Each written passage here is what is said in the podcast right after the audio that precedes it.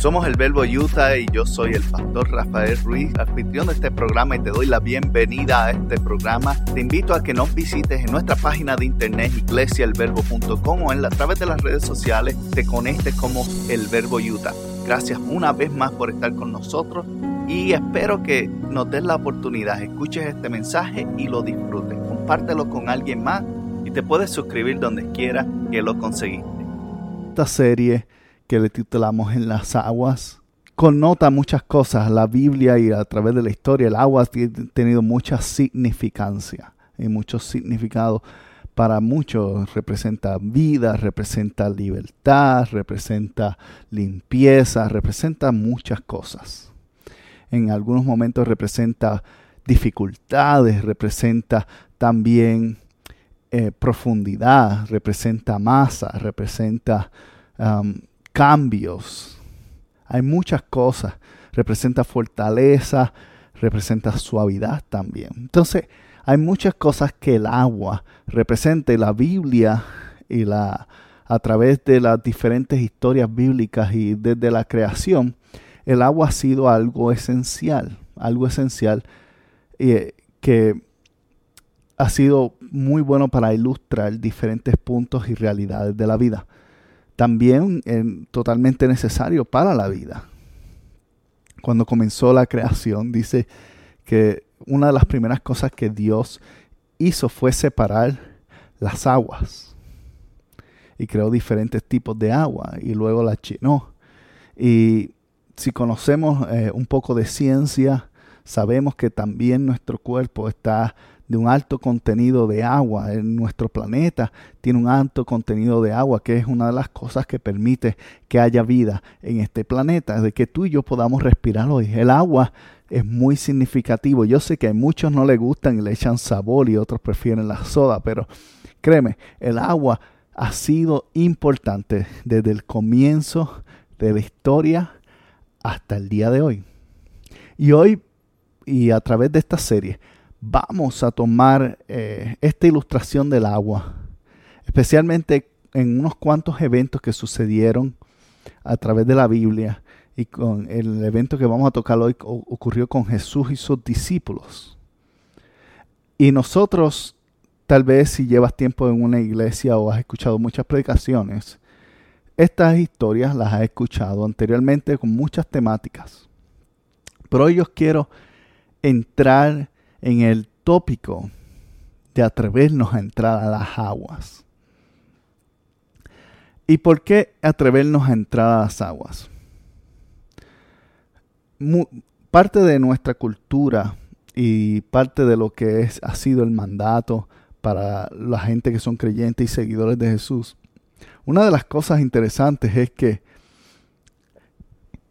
Jesús y cada creyente que, que ha decidido tomar este camino, en algún momento ha tomado la decisión de tomar un bautismo. Ahora, para muchos el término bautismo es un término bastante conocido, tiene que ver con sumersión. Algunos los, um, los presentaron a través de la um, religión católica y los bautizaron con agua de niños o de bebés. Para otros el bautismo fue un evento eh, una vez que conocieron y permitieron a Jesús que tomaron el paso de bautizarse. Para algunos es un acto más temeroso e importante, para otros es un paso hacia adelante. Independientemente, el agua es el que cumple este elemento. El bautismo tiene que ver sumersión con agua, tiene que ver con estar cubierto. Y en ese sentido, el agua representa limpieza de pecados, representa también sepultar o, abandonar lo antiguo para ser limpiado y comenzar con algo nuevo. Entonces el agua tiene mucha significancia. Y cuando decidimos entrar en ella, puede ser por muchas razones. Cuando entramos en el agua, una es por, puede ser por diversión, quieres pasar un buen tiempo. Otra puede ser por necesidad de limpieza, a lo mejor no hueles muy bien. Pero independientemente, algunos es por necesidad.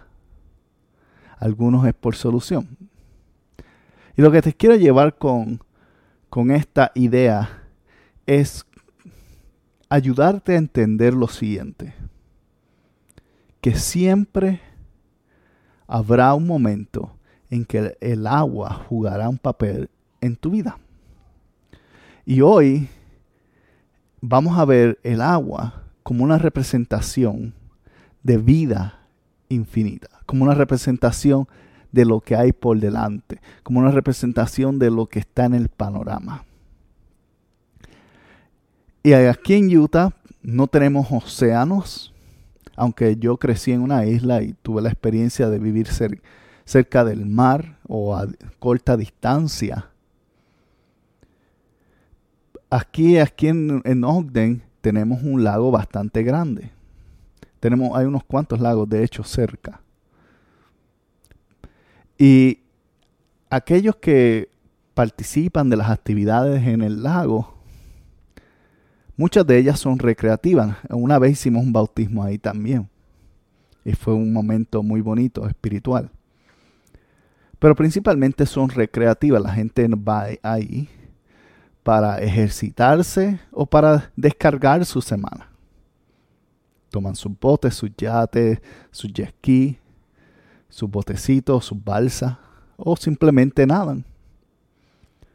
En mucha gente toma este espacio y simplemente su meta es pasar un buen tiempo.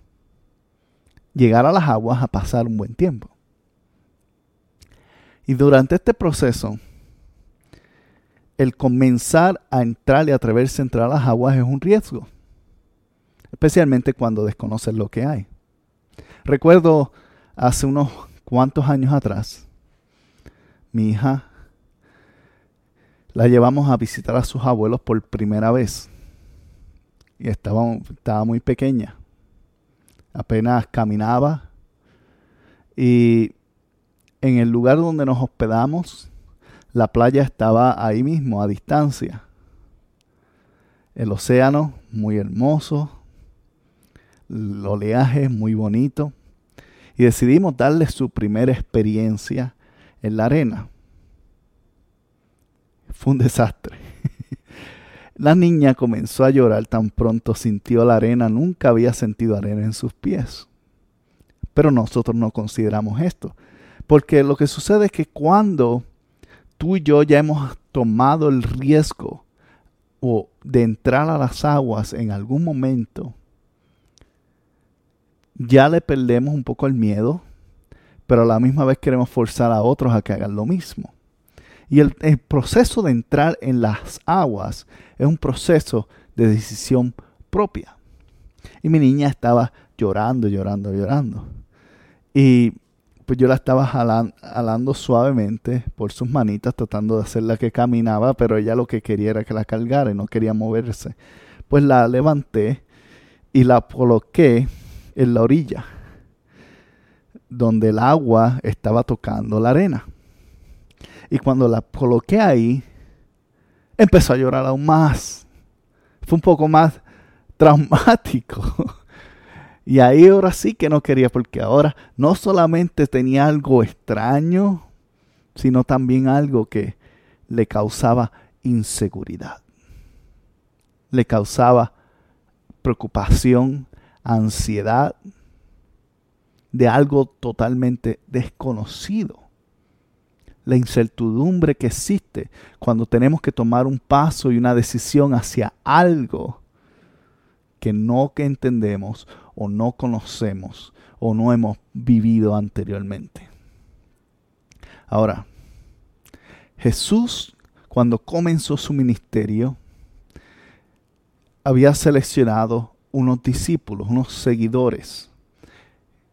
Y si quieres saber más sobre estos seguidores, tenemos una serie completa titulada Apóstoles que la puedes buscar en iglesialbelu.com. Estos seguidores están acompañando a Jesús a través de muchas cosas y hay muchos eventos que están pasando. Jesús sana a una gente, toma la mano de un, seca de un hombre y, hace una sanidad en un sábado, que era un día que no se supone que se pudiese hacer algo así. sana unos leprosos y enseña a las multitudes. Las multitudes le están siguiendo. Y termina un día de, después de varios días de arduo trabajo y acceso y, y, conexión con la comunidad. Está en el mar de Galilea, que es un lago, de hecho. Está ahí y se refiere hacia sus discípulos y le dice lo siguiente. Lee conmigo en Marcos capítulo 4. El verso 35 dice así. Ese día al anochecer les dijo a sus discípulos, crucemos al otro lado. ¿Qué fue lo que le, dijo Jesús? Dígalo conmigo. Crucemos al otro lado. Estaba ahí Jesús, ya había terminado totalmente su labor del día. Era tarde, ya noche, y a Jesús se le ocurre la idea de cruzar al otro lado.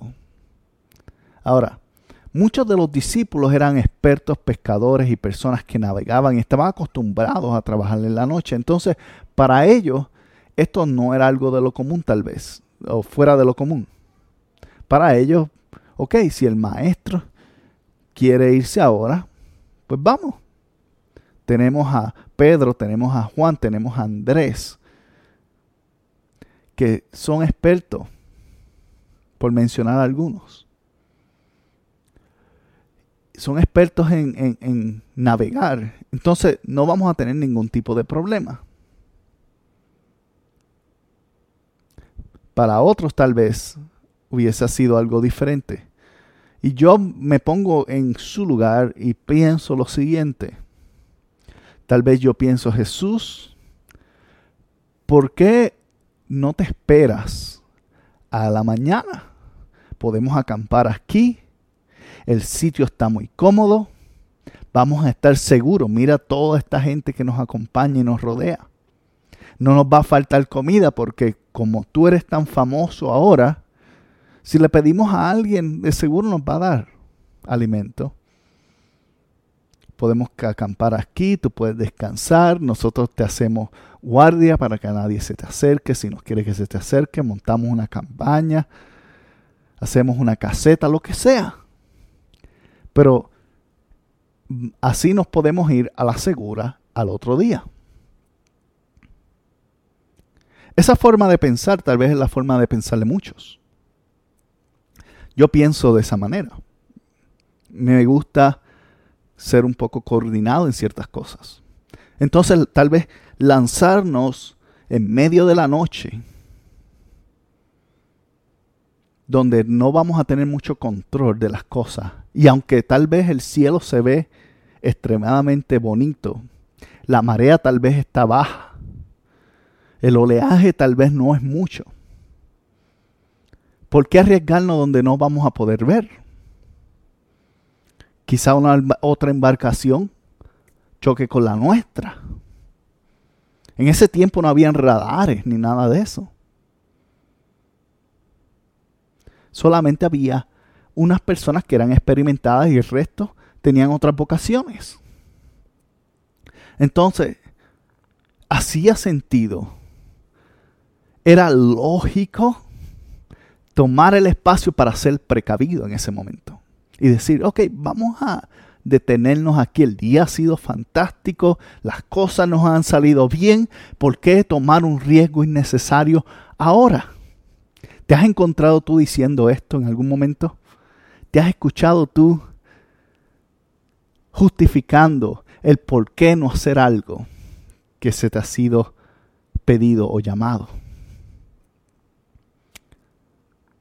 todos en algún momento llegamos a este punto en el cual estamos siendo llamados a cruzar al otro lado, a entrar en las aguas, a entrar en la incertidumbre, a entrar en lo desconocido, a entrar y a cesar lo que no entendemos. Tomar un riesgo que a veces parece hasta innecesario. Hemos estado ahí, tú has estado ahí en algún momento u otro.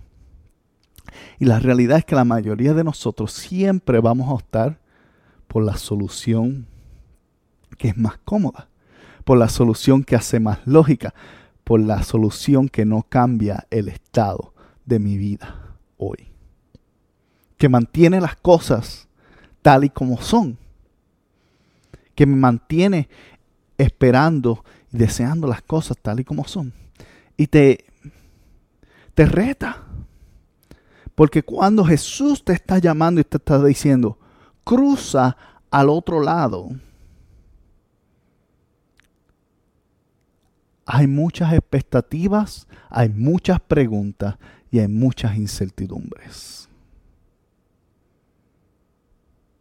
Pero ahí estás.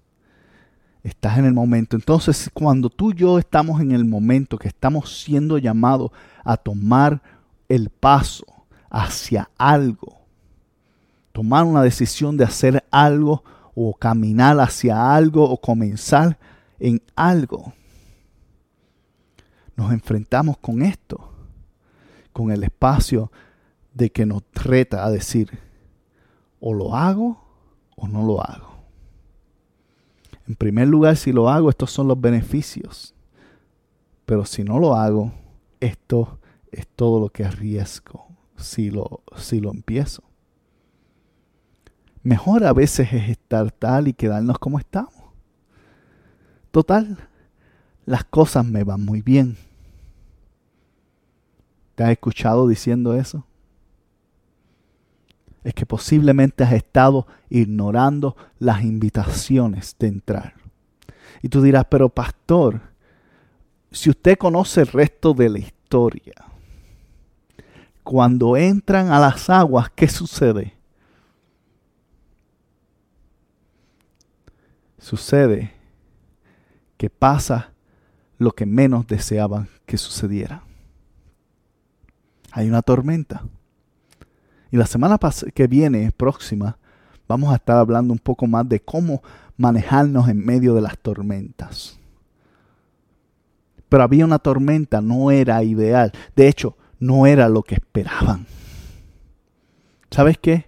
A veces la invitación que Dios te está haciendo, la entrada, incluye dificultades y situaciones para las cuales tú no estás listo. Pero está bien. Porque Dios está listo. Y sobre todo, si está presente, ¿de qué preocuparte? Tienes que tomar este espacio para tú ver y manejar qué hacer. Estás aquí, estás a la orilla, el mar está frente a ti, el agua está frente a ti, te toca entrar, te está llamando, Jesús te dice, vamos a cruzar al otro lado. ¿Qué vas a hacer tú? ¿Te vas a quedar ahí una vez más? como tal vez lo has hecho una y otra vez y año tras año te dirás y continúas diciéndote, ¿por qué las cosas no mejoran? Porque no estás dispuesto a tomar el reto que Dios te está haciendo. Porque lo que sucede es que al otro lado, al otro lado, te esperan tres cosas. La primera es destino. Ahora, destino es una palabra que nosotros hemos perpetualizado y mal utilizado. Para nosotros la palabra destino tiene un simbolismo de permanencia, tiene un simbolismo de final. Y sí, hay un destino final, el cielo o alejado de Dios. Pero destino en esencia que muchos luchan con estas palabras de destino o predestinación. La palabra destino meramente marca a un punto de A a B, de donde tú estás a donde tienes que llegar en ese momento. no habla del proceso entre medio y no habla del proceso luego. Destino es simplemente un punto, una marca en tu vida, en tu tiempo, en tus decisiones que te llevan a un lugar donde tú llegaste por ti mismo, donde Dios te dirigió o donde la vida te arrastró. Una de las tres. Destino tiene que ver con el punto que termina el comienzo de ese viaje que comenzaste en ese momento oportuno, pero no define final. Escúchalo bien. Destino no define final, define un punto de oportunidad. Que es lo segundo que te espera al otro lado, oportunidad. ¿Oportunidad de qué? De muchas cosas. Oportunidad de ver cosas diferentes en tu vida. Oportunidad de cambiar cosas y circunstancias. Oportunidad de vencer obstáculos y situaciones que te han estado estorbando. Oportunidad de crecer como persona, como cristianos oportunidad de conectarte y tener más fe en Dios. Y todas estas oportunidades, en ese viaje, las circunstancias que pasaron, apretaron ese espacio para que cuando los discípulos llegaron, llegaran a su destino, al otro lado, esas oportunidades que ocurrieron entre medio, los moldearon aún más. Hay veces que no se trata de el destino, se trata del viaje que estás tomando hacia él, las oportunidades que generan, que tú tal vez los miras en ese momento y dices, ¿por qué? Y mucho y luego cuando estás más adelante y miras hacia atrás, ya entiendo por qué. Al otro lado hay destino. Al otro lado hay oportunidad. Y oportunidades que tú desconoces. Que solamente hasta el momento que des el paso y llegues al otro lado, descubrirás qué será. Es como la paradoja científica que existe. No recuerdo el nombre del científico muy bien, creo que es Schroeder o Schroeder. Pero este científico tiene una idea de paradójica sobre poner un gato dentro de una caja y tal vez has escuchado esto. Y dice que él pone un gato dentro de la caja y la cierra. Y luego, dentro de una semana o dentro de un tiempo, digamos un tiempo, va a regresar. Ahora, antes de que abra la caja, en teoría, el gato está vivo y está muerto. ¿cómo es eso? Pues lo que quiere decir es que hasta el momento que tú no te das la oportunidad de abrir y descubrir lo que hay en el otro lado, tú no sabrás cuál es el contenido que tiene. Y así es la vida. La vida nosotros asumimos tantas cosas. Ay, pero si hago esto, pues me va a pasar esto. ¿Y qué tal si no te pasa eso? ¿Qué tal si te pasa algo totalmente distinto? Tú nunca lo sabrás hasta el momento que des el paso para hacerlo. Pero primero tienes que atreverte a entrar, a tomar el paso, a entrar hacia donde Dios te está llamando. Porque hay oportunidad. Lo tercero que encuentras, aparte de destino, aparte de oportunidades, encuentras promesa encuentras la promesa de Dios que Él dice que está contigo y te va a llevar al otro lado. La promesa de que Él ha designado y ha decidido estar contigo hasta el final. Y si hay una promesa, quiere decir que al otro lado hay cumplimiento. Pero solamente lo verás cuando tomes ese paso. Pero ¿qué nos detiene? igualmente nos detienen tres cosas principalmente, que se derivan en muchas formas. Pero la primera la hemos mencionado hoy en múltiples ocasiones, es la incertidumbre. La incertidumbre puede ser tu mayor oponente. ¿Por qué? Porque la incertidumbre te hace cuestionar y preguntar todo tipo de cosas hasta el punto que te engaña y dice, ¿sabes qué? Mejor quedarte como estás. La incertidumbre puede ser un amigo o un enemigo, pero principalmente lo es un, es un enemigo. Porque cuando a veces sobrepensamos las cosas, terminamos no tomando ninguna decisión. Yo sé que te ha pasado. Recientemente mi esposa y yo hemos estado seleccionando colores para pintar. Y si tú vives en tu casa y en algún momento has pintado tu casa, sabes que esto puede ser algo bien difícil. Elegir colores para hacer un cambio puede ser bien difícil. Y a mí en lo personal, pues yo tenía y quería unos colores específicos y la incertidumbre entre, nos, entre nosotros, se verá bien o no se verá bien, hizo que cambiáramos la combinación de colores muchas otra vez al punto que yo me sentía que ya estaba desperdiciando el tiempo. Porque horas y horas y horas. Cuando a veces lo único que se necesita es decir, ok, vamos a hacerlo y ya.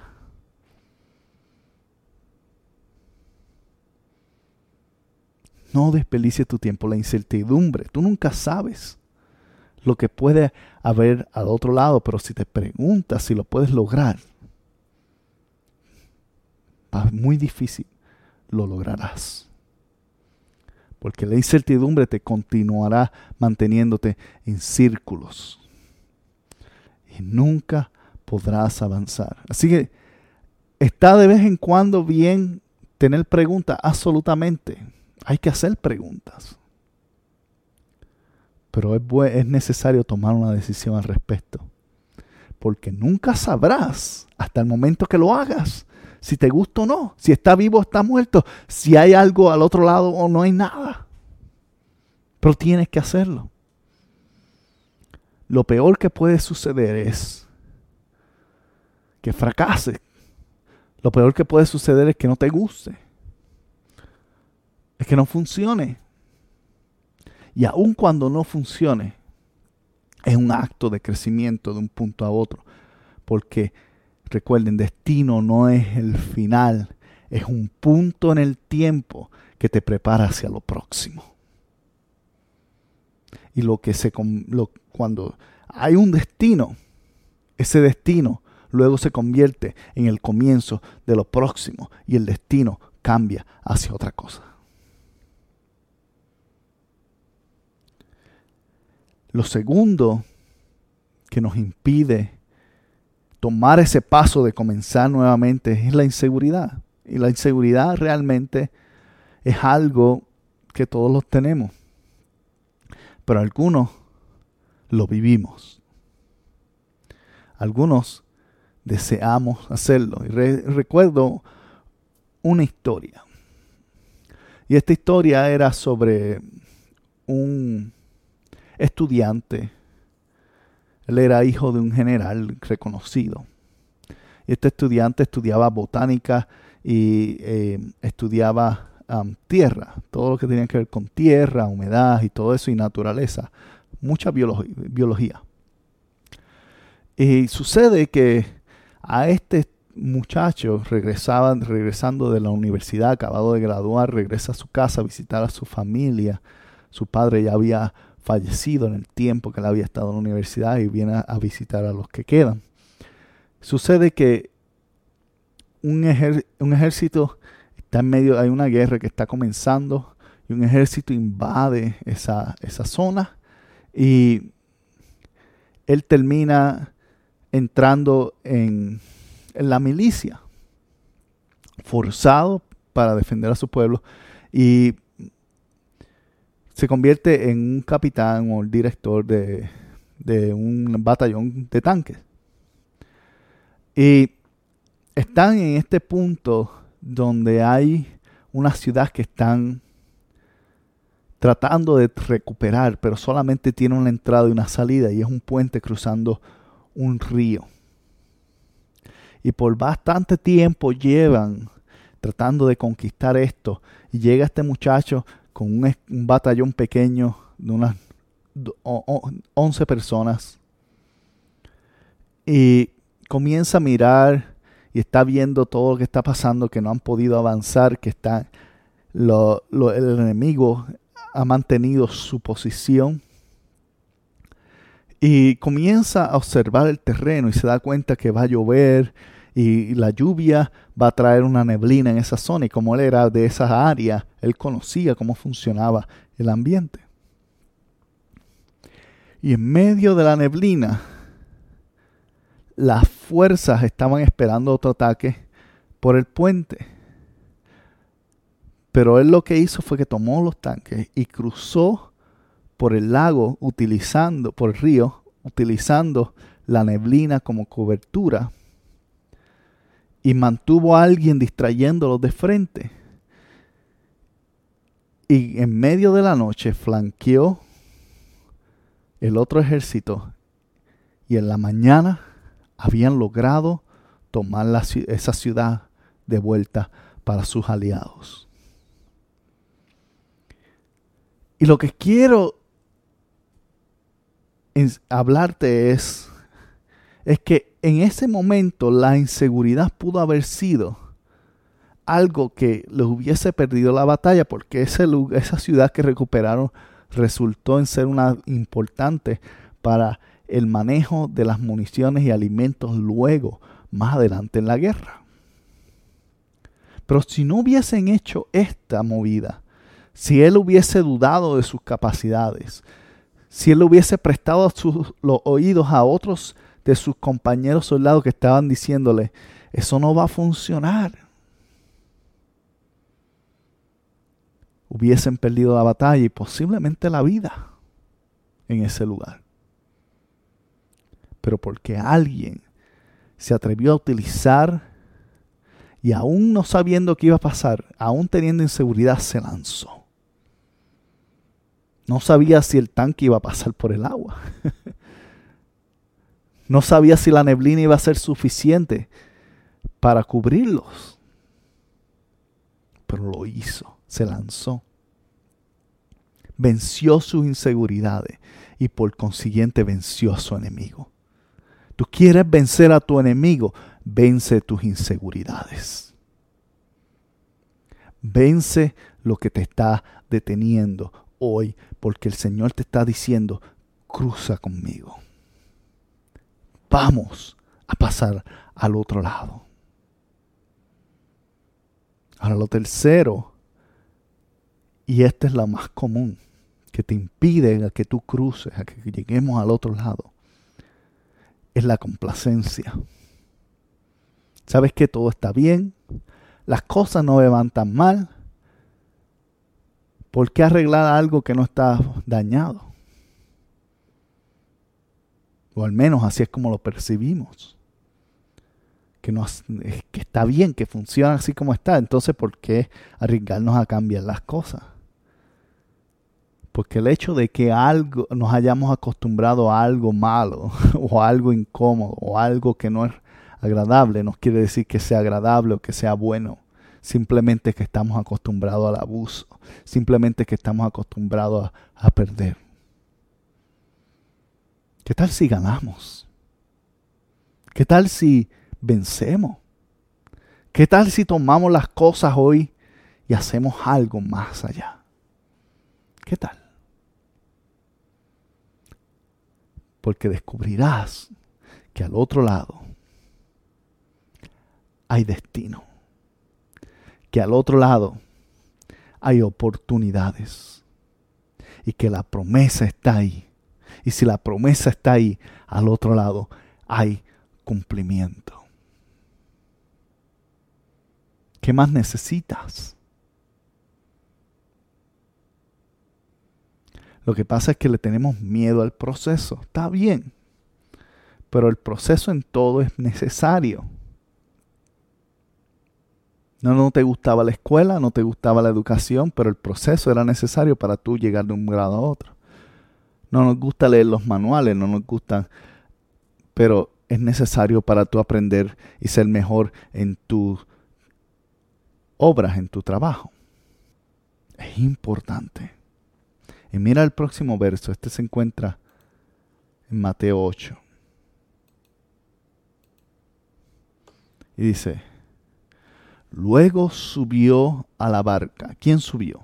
Jesús. Y sus discípulos le siguieron. Sus discípulos hicieron qué? Le siguieron. Porque sabes qué? Dios no simplemente te está invitando a cruzar el balante. Él va primero. Él está entrando frente a ti. Entonces, ¿qué tal si somos como los discípulos? Ya que nos llamamos discípulos de Dios, seguidores de Dios, cristianos, creyentes, ¿qué tal si actuamos como tal? Y simplemente seguimos el llamado que Él nos está haciendo. ¿Qué tal? Yo creo que sería muy emocionante para ti. Independientemente de lo que pasa después, escucha bien. Sabemos que hay una tormenta. Y en nuestra vida van a haber muchísimas. Sabes que van a haber problemas, situaciones, circunstancias. Dios no te está invitando simplemente a tener un pasaje en crucero con todo pago. te está invitando a tomar el paso, a enfrentar lo que te está deteniendo hoy. Pero no solamente está diciendo, está dando el paso el primero para demostrarte que Él está contigo hasta el fin. Y sin importar lo que venga de frente, Él continuará adelante contigo. ¿Y qué sucede? Los discípulos le siguieron. ¿Qué vas a hacer tú? ¿Le vas a seguir? ¿Sabes por qué? Es importante este paso. Tal vez porque sucedió que si Jesús se hubiese quedado esa tarde ahí a acampar cómodamente, si se hubiese quedado ahí a disfrutar ese tiempo, no hubieran llegado a tiempo a encontrarse con los endemoniados, caladenos. Y uno de ellos, que le sacó los demonios a los dos, pero uno de ellos regresó a donde Jesús, en ese lugar de destino, el otro lado, cuando llegaron a ese destino, regresó uno de ellos que había sido limpiado y le dijo, permíteme ir contigo. Y Jesús le dijo, no, ve y anuncia todo lo que ha pasado contigo. ¿Creen ustedes que los discípulos fueron los primeros apóstoles? No. El apóstol significa enviado. Si recuerdan la serie de apóstoles. El Galadeno fue el primer misionero que salió. El primer predicador. Pero no hubiese sucedido si hubiesen tomado la decisión cómoda, la decisión de complacencia, la decisión de quedarse ahí quietos, parados y varados, de disfrutar el momento porque no era momento de disfrute, era momento de destino. Era momento de llegar al otro lado. Y cuando llegaron al otro lado, cambiaron la vida de un hombre que cambió la vida de muchas personas con su ministerio, con su predicación, con su testimonio. No sabemos su nombre, pero sabemos que causó un gran impacto para el reino de Dios. Y luego de eso, ¿sabes qué sucedió? Comenzó nuevamente todo. Jesús se monta en la banca nuevamente y cruza nuevamente al otro lado, donde pasan muchas otras historias más. Pero nada hubiese ocurrido. El destino no hubiese pasado si hubiesen quedado en el mismo lugar. Atrévete a tomar el paso porque cuando Dios te llama es porque Él va por delante de ti. Cuando Dios te llama es porque está al frente y te ha prometido que va a estar contigo hasta el fin. Entonces, sin importar lo que vayas a enfrentar, cuáles son tus incertidumbres, qué inseguridades están creciendo, dónde te quieres quedar cómodo, entiende lo siguiente, que hay destino para ti, que hay propósito para ti que hay una promesa y hay oportunidades esperándote hoy. ¿Qué esperas? No lo dejes para mañana. Entra a las aguas hoy en tu vida. Si te gustó este programa o quieres saber más sobre la iglesia El Verbo en Ogden, Utah, te invitamos a que visites nuestra página iglesiaelverbo.com o puedes comunicarte con nosotros a través de mi correo electrónico pastor@iglesiaelverbo.com Gracias por haber sido parte y si no te has suscrito, recuerda suscribirte y dejarnos también un buen comentario. Puedes suscribirte en iTunes, en Google Play o donde quiera que conseguiste este programa o podcast. Muchas bendiciones para todos y nos veremos la próxima semana.